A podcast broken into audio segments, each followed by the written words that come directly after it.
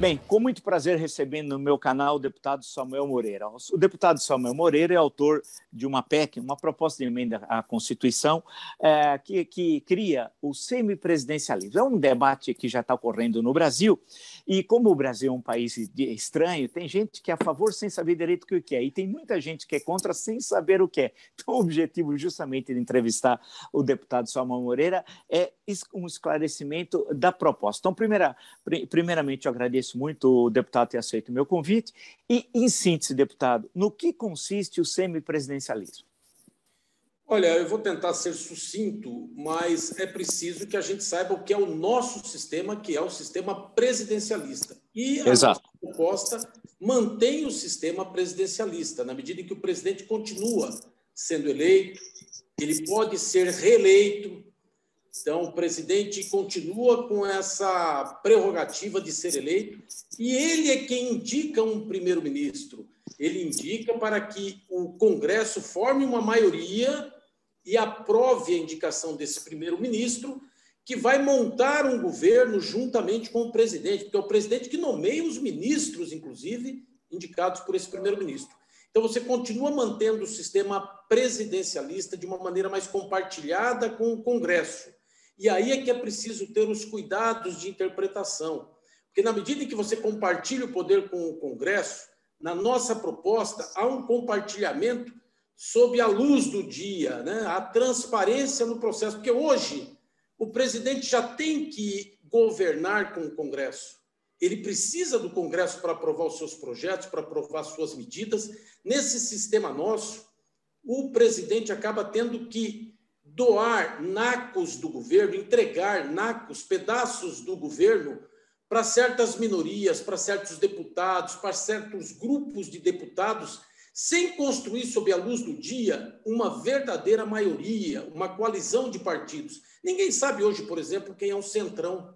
Então, na nossa proposta, o presidente forma uma maioria, estabelece um contrato de coalizão entre os partidos, os partidos assinam um contrato de coalizão, aprovam um programa de governo e esses partidos, com legitimidade, vão participar do governo, vão indicar ministros, vão, mas de uma forma transparente. Né? Eles vão participar do governo junto com o presidente da República que indicou esse primeiro-ministro. Então, há uma certa transparência nesse processo. Não é como hoje. Hoje o presidente indica quem quer, demite quem quer, mas vive submetido às forças ocultas no Congresso acaba tendo que ceder pedaços do governo, partes do governo, para deputados que ninguém sabe quem são, partidos que ninguém sabe quais são. Então, por exemplo, culpam muito, olha o Centrão. Mas quem é o Centrão? É o PP? Né? Hoje mesmo nós estamos assistindo, né? o presidente está nomeando Ciro Nogueira, do PP, do Centrão. Mas quais as forças que estão por trás dessa nomeação? Ele está criando um ministério para o Onyx Lorenzoni, Quais as forças que estão por trás dessa indicação do Onyx Lorenzoni? Ninguém sabe. Então, é, é, é, falta transparência. Partidos que, às vezes, até deputados indicam cargos no governo, né? recebem as emendas do relator naquele processo totalmente obscuro, mas não têm responsabilidade para com o governo. Né? Eles, não têm, eles não compartilham a responsabilidade de governar.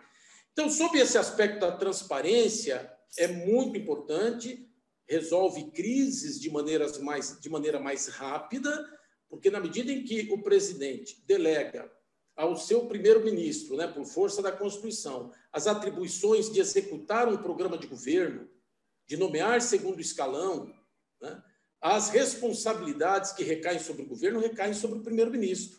Então, na medida em que tem escândalos, denúncias, investigações, você pode, inclusive, trocar um primeiro-ministro em 48 horas. Né? Forma-se uma maioria novamente e tem-se um novo primeiro-ministro, indicado pelo presidente, sempre indicado nessa corresponsabilidade. Então, o presidente também não pode se eximir da responsabilidade do governo, porque é ele que indica o primeiro-ministro. Então, ele também tem essa responsabilidade política, já não mais jurídica, já não mais Sim. administrativa, mas tem a responsabilidade política de indicar o primeiro-ministro e de atuar de maneira compartilhada sobre as ações do governo. E você consegue resolver rapidamente as crises. Se o presidente estiver sofrendo um impeachment, por exemplo, você não precisa esperar um ano, um ano e meio para resolver o problema do governo. Ele pode continuar respondendo por este impeachment e está lá o primeiro-ministro governando. Se tem denúncias do governo, troca-se o primeiro-ministro, o presidente está protegido das denúncias com relação ao governo. E lógico que o presidente também tem suas responsabilidades e pode sofrer impeachment, né? E a estabilidade política, professor, professor Marco Antônio, a, a Marco Antônio Vila, a, a, estabilidade ela é fundamental. Lógico que é, no, no, em qualquer sistema pode ocorrer instabilidade, mas nós Sim. estabelecemos na nossa PEC que o primeiro-ministro ele não pode ser trocado no primeiro ano e nem nos últimos seis meses. Terão dois anos e meio ali de exercício de uma estabilidade política entre o presidente, o primeiro-ministro e a Câmara. Mas poderá, deixa eu fazer umas perguntas, é, deputado. Então, a proposta que o senhor apresentou de emenda constitucional, vamos fazer algumas lembranças históricas. Difere do parlamentarismo adotado em 1961, em plena crise da renúncia de Jânio Quadros. Naquele momento, a, a, emenda foi votada às pressas, porque havia uma crise política, e, a, e o, o presidente da República não seria eleito diretamente a partir de então, né? E o primeiro-ministro seria indicado pelo presidente da República e governaria de acordo com a sua maioria na Câmara. Então, no caso da proposta do senhor, não. O presidente da República eleito diretamente, é eleito na mesma eleição que é eleito o Congresso Nacional, toda a Câmara dos Deputados e parte do Senado, ora dois terços, ora um terço, da renovação. Então, então pelo que eu entendi, é assim. Segundo, a, a questão da designação do primeiro-ministro. A designação é do presidente da República, de acordo com a composição partidária do Uh, da Câmara dos Deputados, porque a Câmara é que vai ser a base do governo, né? como em outros regimes parlamentaristas, perfeito? Isso. Não, na verdade, o sistema parlamentarista tem uma diferença. Quem indica o primeiro-ministro é o parlamento. Sim, sim. No caso, isso. no semipresidencialismo, é o presidente. No é nosso caso, é o presidente da República que indica. Então, não é o parlamentarismo. Nós estamos debatendo Exato. uma melhora no sistema presidencialista, uma melhora de governança né? um Exato. equilíbrio maior entre esses dois poderes e uma corresponsabilidade e maior transparência no processo de indicações e de é, estabelecimento de governo. Quem é que governa realmente dentro do Congresso? Porque, é, professor, há uma generalização que eu, por exemplo, não aceito. Né? Ah, é o Congresso, o Congresso que não deixa governar, é o Congresso que. Ah, é o Centrão, mas quem são? Quem é o Centrão? Quem é o Congresso?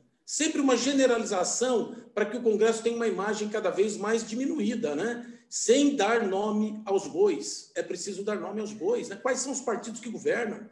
Então, você estabelece um contrato de coalizão, né? de corresponsabilidade e transparência.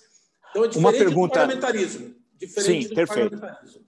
Perfeito. Uma, então, perguntas assim no sentido, deputado, esclarecer quem nos acompanha. Então, quem, quem pode dissolver ou, não dissolver o parlamento, ou retirar o primeiro-ministro, uh, é só o presidente da República ou um voto de censura pode ser feito pela Câmara dos Deputados? As duas coisas? Como as é que duas. fica nesse caso? As duas. Isso, as duas. As duas coisas. Tanto o presidente pode emitir um voto de censura, encaminhar um pedido de troca do primeiro-ministro, constituir a sua maioria, como a Câmara também, por sua maioria, pode dar um voto de desconfiança e pedir para que se troque esse primeiro-ministro. Ocorre que, enquanto não houver a indicação e a aprovação do novo primeiro-ministro, esse primeiro-ministro, mesmo tendo caído, ele não sai. Você Perfeito. só tem a substituição dele na medida em que você já aprovou um outro primeiro-ministro, para que não haja essa descontinuidade no governo. Né? Então... E, e, quais as atribuições, é, desculpe, deputado, quais as atribuições, nesse caso, do presidente da República? Porque o primeiro-ministro vai ser, presumo, se eu estiver errado, o senhor me corrija, chefe de governo. O presidente da República, o chefe de Estado. Quais são as atribuições do presidente da República na PEC do senhor? É uma das diferenças do que ele já faz hoje com relação à defesa, né, que é uma atribuição do presidente da República, ele vai nomear diretamente nomear diretamente os chefes do Exército, ele vai nomear o chefe eh, da Marinha, eh, da Aeronáutica, ele vai designar eh, os embaixadores nas relações internacionais, ele continua com toda a influência, obviamente, sendo aprovado no Congresso. Ele vai indicar também uh, os ministros do Supremo, devidamente aprovados do Senado.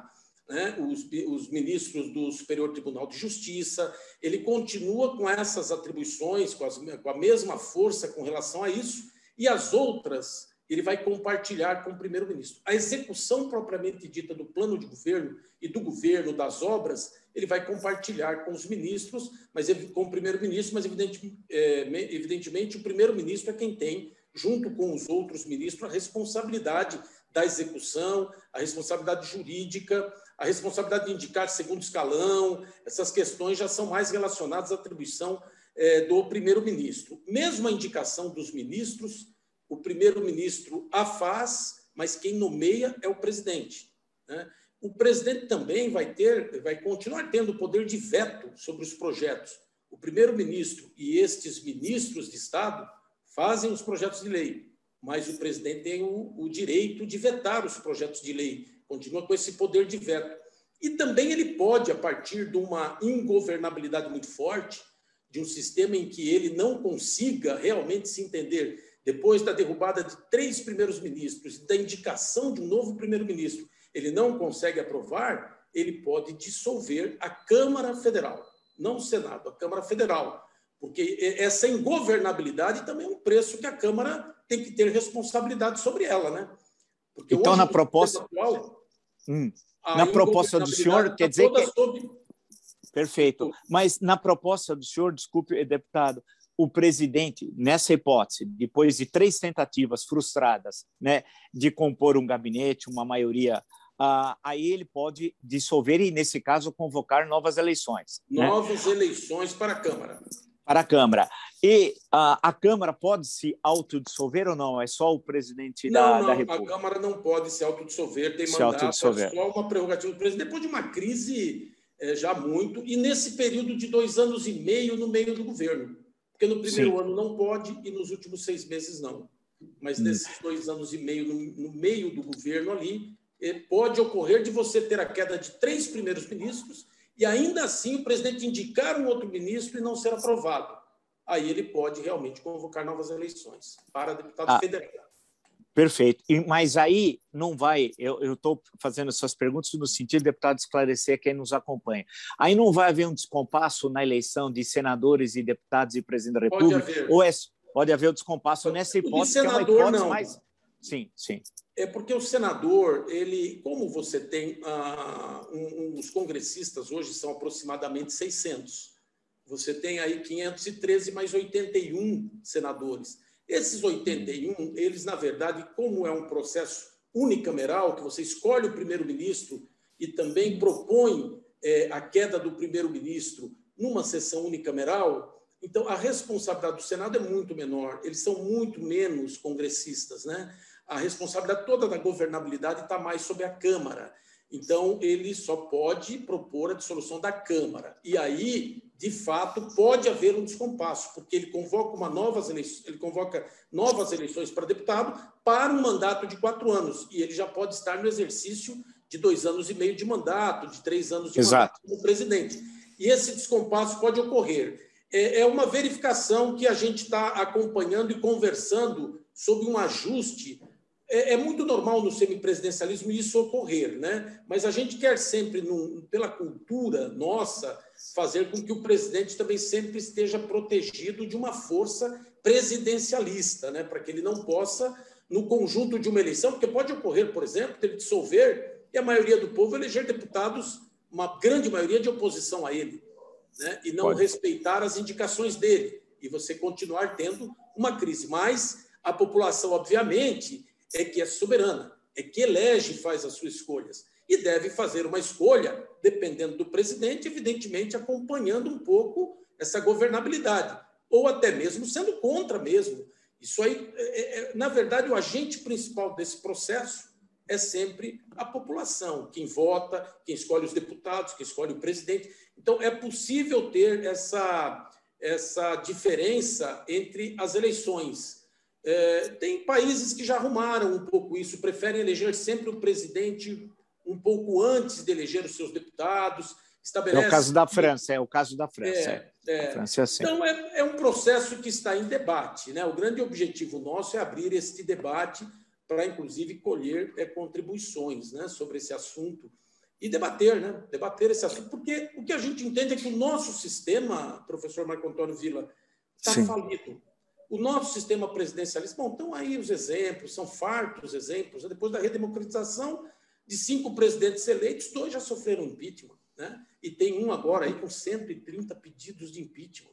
Então, isso paralisa o país, criam crises, você vê que tem que trocar toda hora, ele está trocando ministros, troca ministros, troca ministros, e nunca ninguém sabe que maioria é essa. Qual o objetivo dessa troca? A que preço que se faz essa troca? Quem são? Quantos são? Que partidos são? Às vezes até está fazendo porque está refém de uma minoria. Né? Lógico, por responsabilidade dele, ninguém está diminuindo as suas responsabilidades. Está indo mal, está tendo esses problemas, mas é, é muito ruim um sistema sem transparência. Então, nós estamos debatendo, né, debatendo esse assunto, porque nos últimos, dos últimos cinco presidentes eleitos, dois já sofreram impeachment. Então, é, é, muito ruim. E eu não tenho dúvida que o próximo presidente já vai entrar com vários pedidos de impeachment. Né? E faz 30 anos que a gente não discute o nosso sistema. Você não precisa discutir mudança para o parlamentarismo ou para a monarquia. O que nós podemos discutir né, é uma melhora do nosso sistema presidencialista, porque há essa cultura presidencialista no povo brasileiro, de ter o seu presidente, e nós devemos continuar com isso. Não deve haver mudança radical sem um plebiscito, sem uma discussão mais profunda com a sociedade. Agora, na medida em que a gente pare para discutir a melhoria do sistema presidencialista, isso é muito possível, né? Melhorar a governança, né? Isso as pessoas fazem, as empresas fazem, colocam compliance, melhoram a sua governança. Nós precisamos melhorar a governança do país. Então, deixa eu fazer umas perguntas para o senhor também, buscando o esclarecimento é da PEC. Não há alteração em relação ao voto para compor a Câmara dos Deputados. Continua sendo um voto proporcional, tal qual a gente existe hoje. Não é um voto distrital nem distrital misto, na PEC do senhor, né? Então, professor, a nossa PEC não mexe nas regras eleitorais, em nenhuma Sim. regra eleitoral, absolutamente zero do ponto de vista de regras eleitorais, só praticamente na forma de governar, nas atribuições é, que, que está sendo proposta através da PEC. Nenhuma forma é, de mudança eleitoral. Perfeito. Tá. O senhor fez até referência, como ocorreu muito eh, na França, houve até o período da chamada coabitação, né, quando o presidente era de um, partido e a maioria da Câmara dos Deputados de outro, e acabou o governo seguindo dessa forma, como a maioria parlamentar, que não era aquela do presidente da República. E a vida, e a vida seguiu em França tal. Agora, eu pergunto ao senhor, ah, é para ser colocado em prática isso na eleição de 22 ou 1926, ou 2026?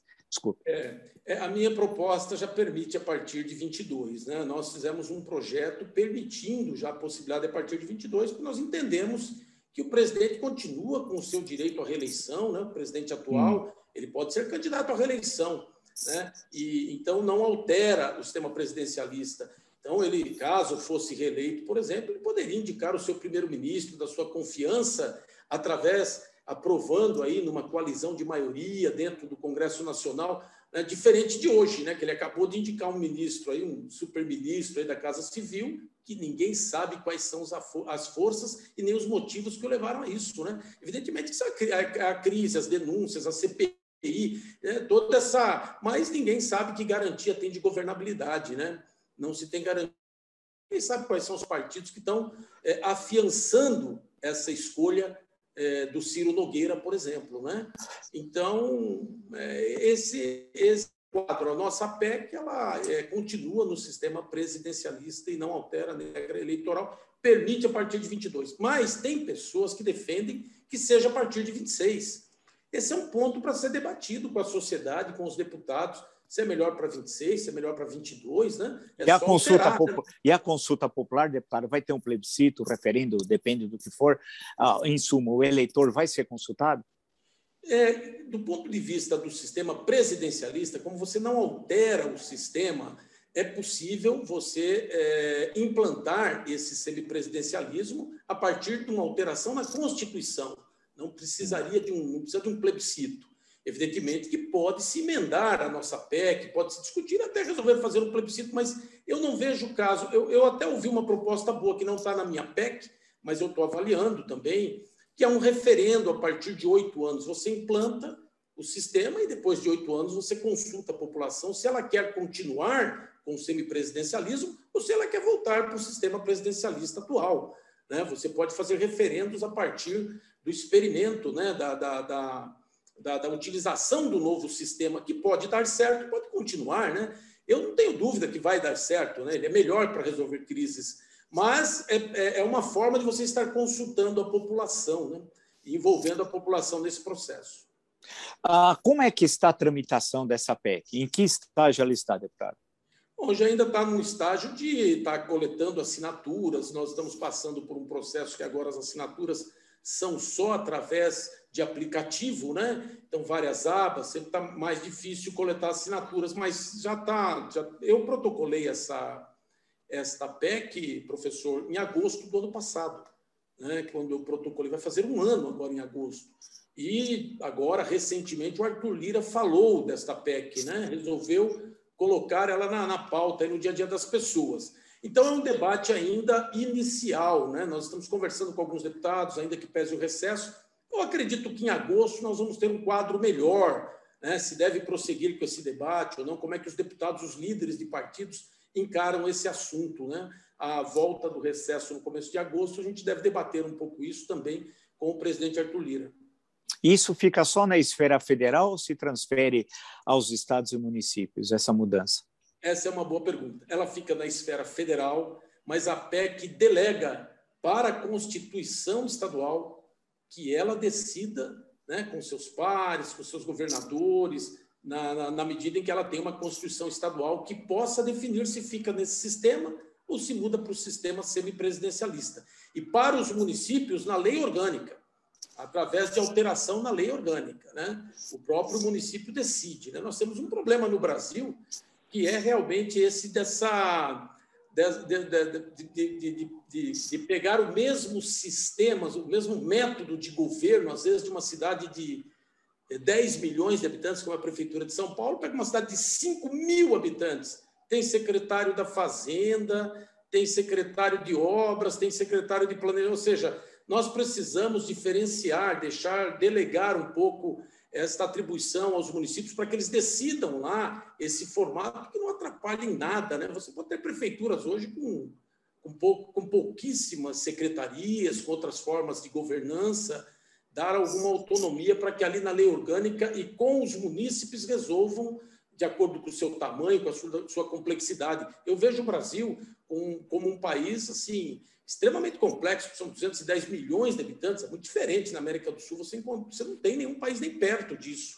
Então, é um país muito grande, né? muito centralizado, né? não é como os Estados Unidos, em que os estados têm muita autonomia, é muito, é muito poder na mão do presidente, né? ao mesmo tempo que ele tem poder, ele tem muita responsabilidade também para responder pelo exercício do poder, né? através do impeachment. Então, a gente precisa delegar aos estados. Eu entendi que o melhor caminho é na PEC delegar para que o Estado decida, através da sua Constituição, o melhor é, sistema de governança, né? sempre dentro do presidencialismo.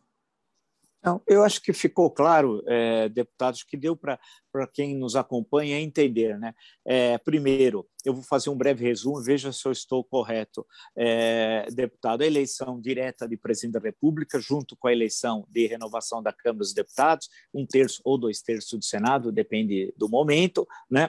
O presidente da República indica o primeiro-ministro.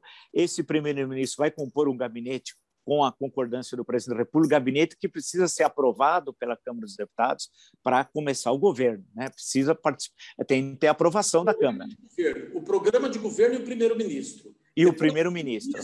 É, os ministros da saúde, da educação, é uma prerrogativa do primeiro-ministro que tem que enviar para que o presidente faça a nomeação. Então, ele Perfeito. Tem que com o presidente essa nomeação, né?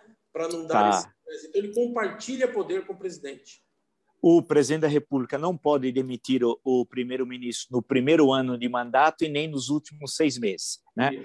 Ah, portanto, ah, agora a, a Câmara pode derrubar o primeiro-ministro a qualquer momento. Não, só após esse ano. tal, qual o presi... tal qual o presidente da República. Só após um ano e nos últimos seis meses também não pode. Também não pode. Tá. Ah, no caso de, uma, de um conflito que pode ocorrer nessa, numa hipótese entre o presidente da República e a maioria da Câmara dos Deputados, ele indica um primeiro-ministro, pode ser rejeitado, indica um segundo, é rejeitado, indica um terceiro, é rejeitado. Bem, aí, nesse caso, após três tentativas frustradas, ah, ah, ele pode dissolver a Câmara e antecipar as eleições. É isso. Só depois da queda do terceiro ministro do terceiro, da, da, da, terceira indicação dita. primeiro-ministro, né? Tem que haver a queda do primeiro-ministro, tem que existir o primeiro-ministro. Aí depois Sim. ele tem o direito de fazer ainda mais uma indicação. E aí, e aí se for rejeitado? Aí, se for rejeitado, ele pode dissolver a Câmara. Dissolver a Câmara tal.